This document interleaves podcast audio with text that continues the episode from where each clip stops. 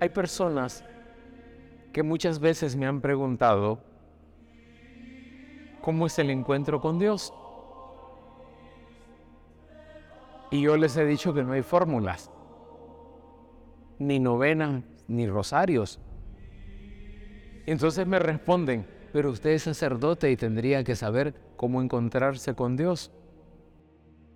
Hoy es bueno preguntarnos, ¿dónde está mi existencia? ¿Dónde apoyo últimamente mi fe? Hola, un saludo. Soy el Padre Orlando Aguilar. Este espacio es para escuchar mensajes espirituales a la luz del Evangelio, consejos y reflexiones sobre el diario vivir. En palabras de San Ignacio de Loyola, dame tu amor y gracia, que eso me basta. Comenzamos. A lo que yo he respondido lo siguiente, para encontrarse con Dios, lo importante, oiganme bien, no es darle muchas vueltas a la cabeza. Tampoco se trata de hacer esfuerzos sobrehumanos para llegar hasta lo impenetrable, ni de fuertes gritos para hacernos oír por Él. Lo primero es hacer silencio y eso nos cuesta. Y un silencio que tenemos que hacer por fuera y por dentro. Y escuchar su presencia en nosotros. Sosegar nuestra casa interior para acoger al que habita en nosotros. Afinar el oído para captar el murmullo casi siempre suave como brisa de su paso. El encuentro con Dios es siempre personal. El encuentro con Dios es intransferible. Podemos interceder unos por otros, pero nadie puede orar en lugar de otra persona. No es posible comunicarse con Dios por procurador. Cada uno ha de abrirse confiadamente a su presencia, es decir, cara a cara con el Señor. Es cierto, es verdad y no voy a negar que podemos utilizar formas heredadas de generaciones anteriores para orar ante Dios. Puedo repetir los salmos y plegarias que otros creyentes han utilizado en otros tiempos, pero al final soy yo el que tengo que recorrer mi propio camino y encontrar a Dios en mi vida, en mi existencia. Ya lo decía un famoso poeta español, León Felipe, en los conocidos versos de su poema, y cito literalmente, Nadie fue ayer, ni va hoy, ni irá mañana hacia Dios por este mismo camino que yo voy. Para cada hombre, para cada mujer, guarda un rayo nuevo de luz el sol y un camino virgen, Dios. Cada uno camina hacia Dios desde sus propias experiencias, sus problemas y estados de ánimo. Por eso, una oración despersonalizada es una contradicción. Solo tiene oración el nombre y la apariencia. Cuando uno se da verdadera comunicación con Dios, ahí hay una persona viva, un hombre o una mujer que interroga, que busca, que suplica, que goza o se queja, que alaba o confía. Esta comunicación viva y personal con Dios es capaz de transformar a la persona y reorientar de manera nueva su existencia.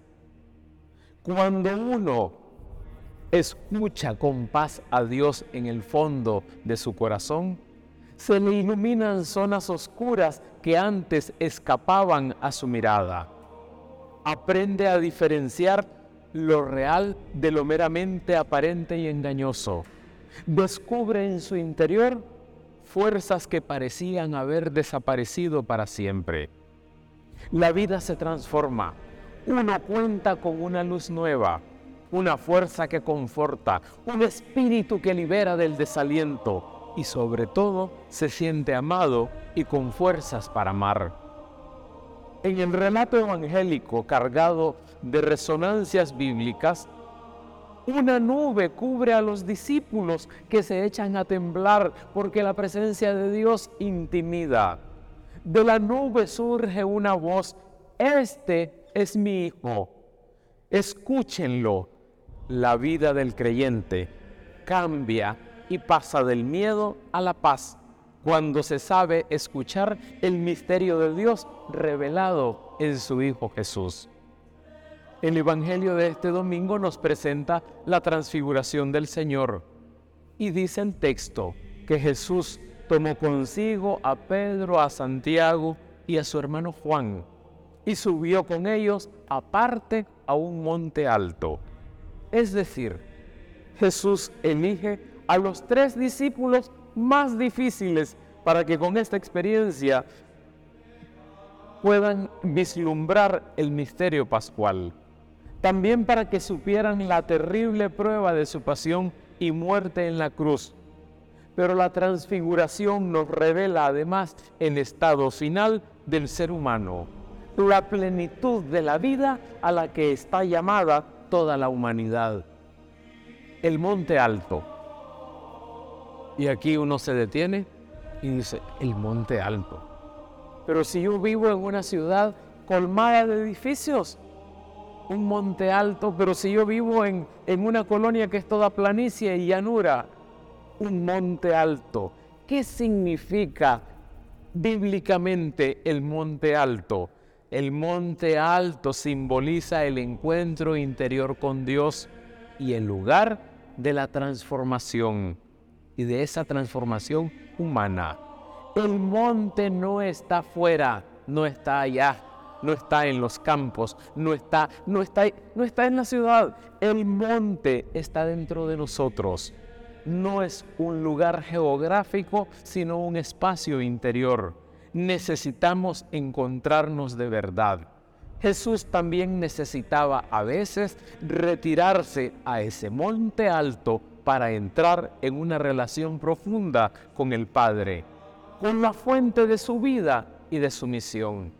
¿Cuántas veces usted, señora, que está en su casa en este momento preparando los alimentos para el almuerzo? Usted, caballero, usted, señor, que tiene este día de descanso domingo, muchas veces se retiran, se distancian de la esposa o del marido. Y quizás con la justificación el hombre dirá, es que esta vieja mucho habla y me voy a ir a lavar mi carro allá afuera para, para poderme entretener. Y quizás la esposa dirá, pobrecito mi amor, está lavando el carro y él acaba de decirle, esta vieja mucho habla. Claro, lo dijo en su pensamiento. Pero son esas necesidades humanas que todos tenemos de apartarnos, de retirarnos, de alejarnos del ruido y entrar en lo interior, en el silencio de nuestra vida. No necesitamos entonces nosotros muchas veces retirarnos a un monte alto. No necesitamos de una profunda relación con Dios que transforme nuestra vida.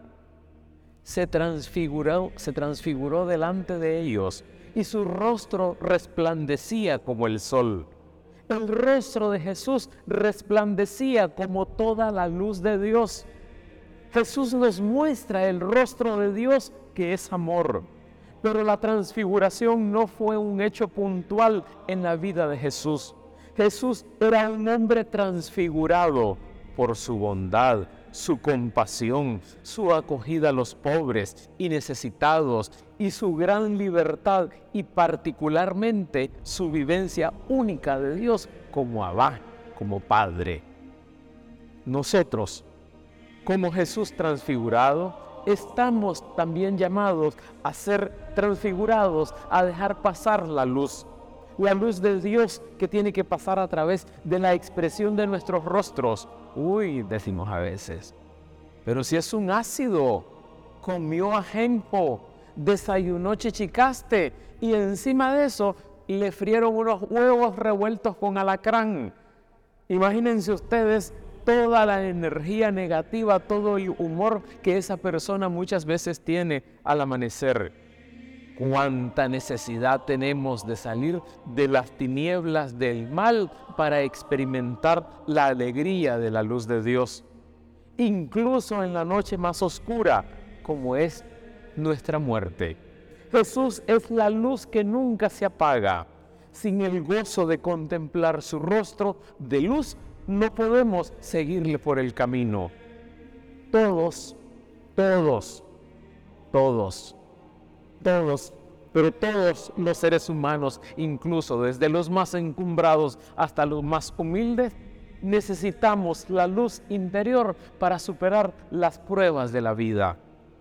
Señor, dice uno de los apóstoles ahí, qué bueno es que estemos aquí. Y cuántas veces nos lo hemos dicho nosotros también. Qué alegre que esté esta fiesta, yo no me voy de aquí. Qué sabroso que esté el almuerzo, ya dieron el postre, ya vino el café, ya vino el té, no nos vayamos. O los enamorados cuando están, miren, hechos una sola masa, no nos vayamos de aquí. Dame cinco minutos, dame dos, dame media hora, dame un momentito de tiempo porque estoy a gusto. Señor, qué bueno es que estemos aquí. Esta reacción de Pedro demuestra que no se ha enterado de nada. Pedro continúa encerrado en sus antiguas creencias y por eso propone hacer tres chozas. Y qué fácil es caer en la tentación de Pedro, construir tiendas en un mundo soñado, fuera de la realidad, para disfrutar de privilegios egoístas e instalarse en el bienestar. Eso es como cuando decimos también, ese vive en la luna, ese construye castillos en su mente. Ese mira pajaritos azules todo el tiempo y mariposas plateadas. Pero dice el Papa Francisco, necesitamos salir de la zona de confort. Pero se oye una voz desde la nube. Este es mi Hijo el amado, en quien me complazco. Escúchenlo. Estas palabras dichas desde la nube manifiestan la identidad profunda de Jesús y de todo ser humano Jesús es el Hijo amado, pero todo ser humano también es Hijo amado de Dios. Yo les he dicho en algún momento, somos de la gran familia de Dios. Aunque usted tenga un apellido, aunque usted tenga identidad con un clan familiar, usted es hijo de Dios. Es creado a imagen y semejanza de Dios. Es de la gran familia de los hijos de Dios. Tenemos ese toque divino ¿Y cuál es el toque divino que tenemos? No el toque divino de ser que tiene sexapil, que tiene glamour, que tiene belleza. Tenemos la belleza de ser hijos de Dios. Aquí se nos revela la certeza profunda de que somos amados. La alegría invencible de saber que nuestra existencia está traspasada por un amor más grande que nuestras fragilidades y por una esperanza más fuerte que la muerte en medio del camino de la vida, en esta gran cuaresma, tiene que haber un, momento grande de transfiguración con Jesús. Algún momento luminoso que nos haga descubrir la gran luz de Dios que nos dice, este es mi hijo. Ustedes son mis hijos. Sin un momento de plenitud de vida y de verdadero amor, la vida humana pierde sentido. Por eso, la verdadera experiencia que da solidez real a nuestra vida humana es la de sentirnos amados por Jesús. Nadie puede vivir de verdad sin la experiencia de este amor. ¿Qué va a pasar con las personas de hoy ebrias de tecnicismo y eficacia, pero donde Dios está ausente y que con su mirada no logra penetrar en el misterio de sí mismo ni del sentido de su vida? Cuando arrinconamos a Dios de nuestra vida, no terminamos sin entendernos a nosotros mismos yendo a la deriva y sin rumbo. El acento del Evangelio, el punto focal del Evangelio de este domingo es escúchenlo. Es decir, a Jesús es al único que hay que escuchar. No hay que escuchar ni a Moisés, ni a, ni a Elías, que son una mediación, Solo Jesús, el Hijo amado, es a quien necesitamos escuchar. Los cristianos hoy necesitamos volvernos de nuevo a Jesús, fuente de amor verdadero y de esperanza plena. Solo puede llenar plenamente nuestra vida humana. Solo Él tiene palabras que nos hacen vivir. Escuchándole a Él descubrimos nuestra fragilidad, pero también la grandeza de que somos amados. Y hoy podemos decirle, tú Cristo, vos Señor, has mostrado tu rostro radiante lleno de luz a tus discípulos. Quisiéramos confiarnos a ti. Nuestro camino y nuestra vida a veces parece demasiado oscura, pero contigo desaparece el miedo y brilla la luz, incluso en la noche más oscura. Jesús es la luz que nunca se apaga, pues que Él, en esta cuaresma, nos transfigure la vida, nos transfigure la existencia, pero sobre todo el diario vivir. Que así sea.